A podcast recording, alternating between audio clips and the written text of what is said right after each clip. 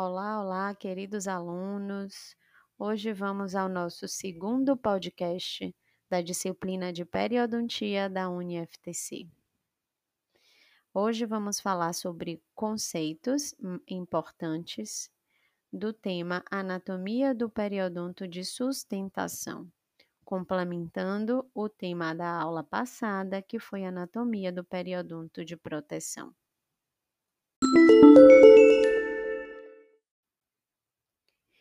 Então, o periodonto de sustentação, ele é composto pelo ligamento periodontal, osso alveolar e cemento radicular. Ele é responsável pela inserção do elemento dentário no osso.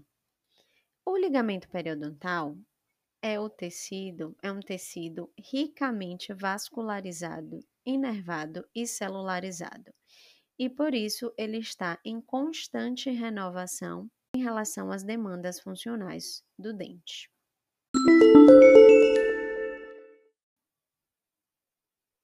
O cemento radicular é o tecido que tem baixo metabolismo e por isso ele não se remodela.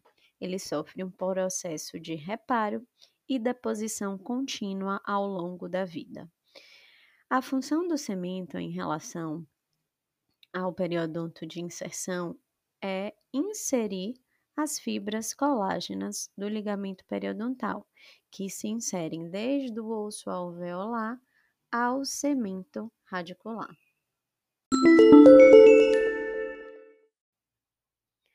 Já o osso alveolar é o tecido que tem maior instabilidade em relação aos tecidos do periodonto de sustentação. Instabilidade no sentido de que ele sofre constante remodelação em resposta às demandas funcionais do dente e também em resposta ao processo inflamatório da doença periodontal. As duas células de mais expressividade são os osteoblastos que são responsáveis em secretar matriz óssea, e os osteoclasto, osteoclastos, que são células responsáveis pela reabsorção óssea. Em situação de saúde, existe um equilíbrio nesse processo de neoformação e reabsorção óssea. Em situações de doença, de inflamação, de periodontite, existe um desequilíbrio e um processo de osteoclastogênese muito maior, muito mais osteoclasto atuando na reabsorção do osso alveolar do que osteoblasto neoformando o osso alveolar, o que clinicamente caracteriza o processo de perda óssea.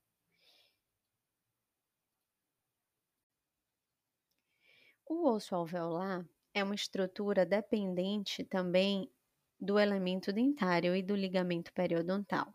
À medida que a gente perde os dentes, que o dente é extraído, esse osso, uma grande porção desse osso alveolar, ele é reabsorvido.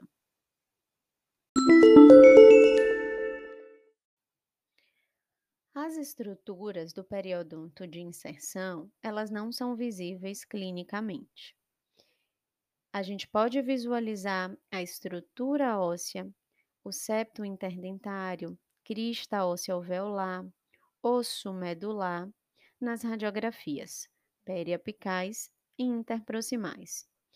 O espaço do ligamento periodontal, ele também é possível de ser visualizado nas radiografias.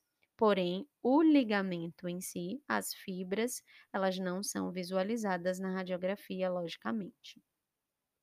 Então, a gente visualiza o espaço do ligamento periodontal, que é uma linha mais radiolúcida ao redor de toda a raiz do dente na interface com a linha radiopaca do osso alveolar. Esse espaço do ligamento periodontal, ele tem uma espessura uniforme e ele pode estar espessado em situações de inflamação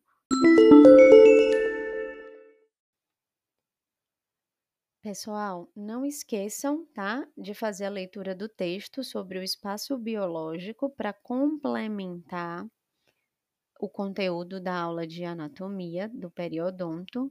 Vamos tirar as dúvidas na hora da aula presencial e também tem um link de um vídeo para ser assistido por vocês, tá? Um vídeo do YouTube para vocês assistirem também antes da aula. Até a próxima!